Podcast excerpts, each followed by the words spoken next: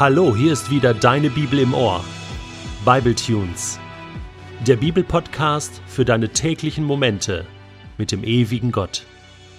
Der heutige Bible Tune steht in Johannes 12, die Verse 1 bis 11 und wird gelesen aus der neuen Genfer Übersetzung.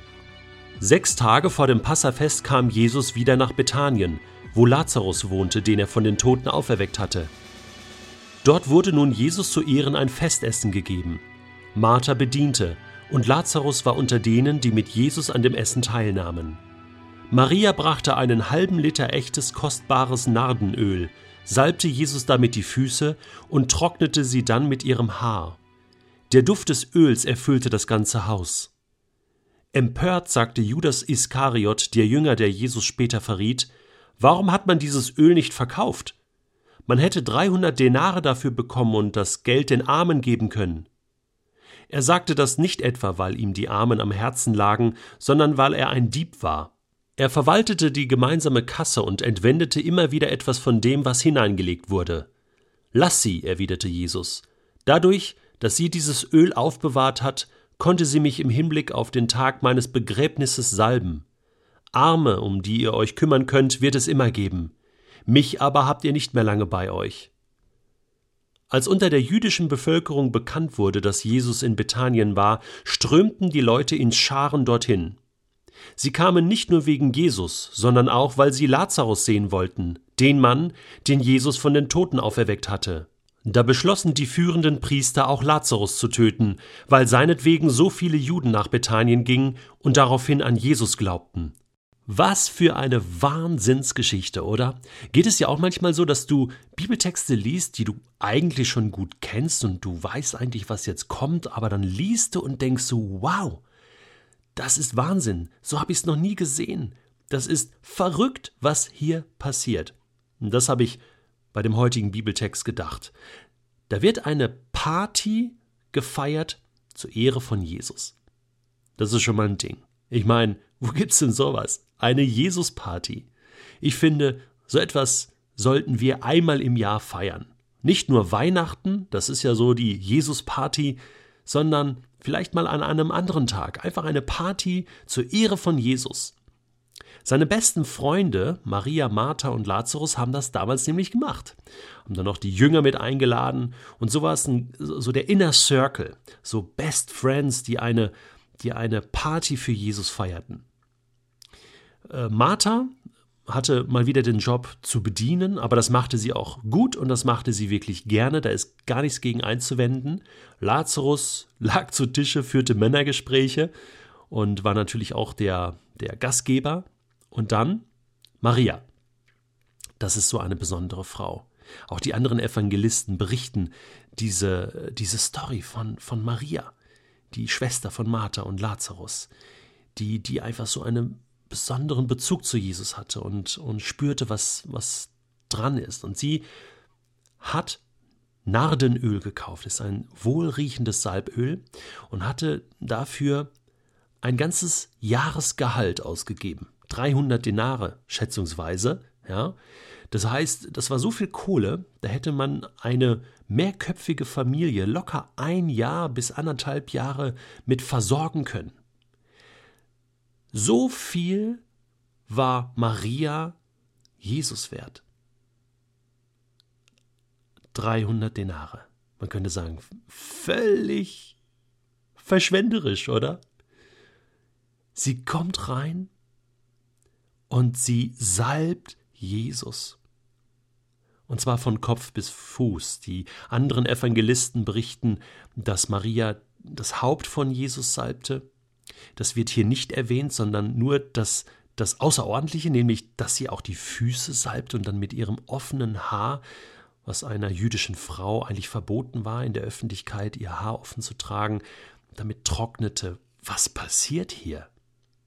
Jesus interpretiert das ja und sagt, ich bin quasi gesalbt worden für mein Begräbnis, gesalbt worden für, für meinen Auftrag, für das, was ich tun werde für mein Leiden und Sterben. Das ist der Punkt hier, ist etwas Göttliches, was hier passiert. Im Alten Testament wurden Priester gesalbt, Könige wurden gesalbt, Propheten wurden gesalbt. Und indem Maria jetzt hier Jesus salbt, von Kopf bis Fuß salbt sie ihn als König, Priester und Prophet. Denn das ist Jesus, der Heilige Gottes, gesalbt und eingesetzt für den Dienst für Gott. Ich weiß nicht, ob Maria das so bewusst war, aber hier passiert etwas Außerordentliches. Und es passiert zu Recht. Es ist richtig so, dass Jesus diese königliche, priesterliche Ehre bekommt und er als das auch manifestiert wird, was er wirklich ist. Und genau das tut Maria und das ist perfekt so. Das ist die eine Seite. Dann kommt unser Freund Judas, einer der zwölf Jünger, und sagt, empört, so eine Schande, ja? Man hätte das Öl doch verkaufen können und die 300 Denare ja, an, die, an die Armen weitergeben können. Ja, das ist schon grundsätzlich eine gute Idee. Man soll vielleicht nicht einen verschwenderischen Lebensstil führen. Man sollte schon darauf achten, wie man mit dem umgeht, was Gott einem gegeben hat. Aber hier war das sowas von unpassend. Die Partystimmung war dahin. Und die Ehre, die Jesus eigentlich bekommen sollte, wurde hier zunichte gemacht durch Judas. Das ist eigentlich das Allerschlimmste.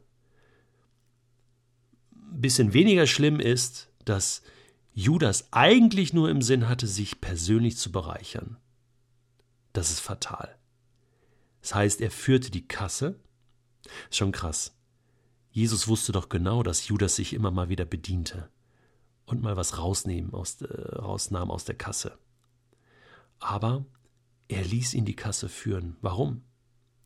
Weil Jesus einfach die Hoffnung hat, dass Menschen, die in bestimmten Lebensbereichen nicht so gut klarkommen, sich verändern können, ihnen eine Chance zu geben. Und das finde ich genial. Das finde ich genial an Jesus. Weiterhin können wir feststellen, dass Jesus von Spenden lebte. Er hatte kein eigenes Einkommen und er lebte von Sponsoren und Spendern. Das ist ganz wichtig. So funktioniert das Reich Gottes. Von Menschen, die arbeiten für Gott und dann gibt es andere, die haben finanzielle Möglichkeiten und auch andere Möglichkeiten, diese Arbeit zu unterstützen. Bibletunes lebt ja auch davon. Und vielen Dank für das, was du investierst in das Reich Gottes, egal wo das stattfindet. Jetzt kommen wir aber zu einem ganz wichtigen Punkt. Woher weiß ich denn, wie ich mein Geld für das Reich Gottes am besten einsetzen kann? Ich will es ja nicht einfach verschwenden für irgendetwas, für irgendein Projekt. Hauptsache, ich habe meinen Zehnten gegeben oder so. Maria macht dir eins deutlich. Am besten ist, wenn wir es für Jesus verschwenden, ihm zur Ehre. Und das muss ich mir überlegen. Ist das, was ich tue, was ich unterstütze mit meinem Geld und meiner Zeit, Ehre für Jesus? Ich kann zum Beispiel heute entscheiden und sagen, ich möchte ein paar Stunden nur mit Jesus verbringen, Zeit verschwenden, Zeit, die ihm gehört. Ich möchte etwas tun, was nur Jesus weiß. Irgendein Dienst, den niemand mitbekommt, einfach ihm zur Ehre. Nur Jesus weiß davon. Ich könnte Weihnachten an der Jesus-Party sozusagen Menschen einladen, die wenig Mittel haben, die ich zu einem schönen Essen einlade, die ich beschenke, wirklich von Herzen beschenke, ohne dass sie mir etwas zurückgeben können, dann tue ich etwas Jesus zur Ehre, dann verschwende ich etwas in Anführungsstrichen für ihn, für sein Reich. Und nun habe ich mal eine Frage an dich. Wie viel ist Jesus dir wert? Was würdest du für Jesus tun, ihm zur Ehre? Eine Jesus-Party veranstalten, ein paar Stunden deiner Zeit opfern, Geld investieren, dich um andere Menschen kümmern, einfach etwas tun, was Gott ehrt? Oder bist du so wie Judas drauf, der sich heimlich nur für sich bereichern will am Reich Gottes? Das ist eine wichtige Frage. Und du musst dich entscheiden, was du tun willst, welchen Lebensstil du bevorzugst. Ich muss mich das auch fragen. Ich habe ein Buch gelesen in diesem Sommer von Tim Keller, Der verschwenderische Gott. Und dieses Buch möchte ich dir empfehlen. Lasst uns von Gott lernen. Er hat das Leben seines Sohnes verschwendet und damit deutlich gemacht, was wir ihm wert sind.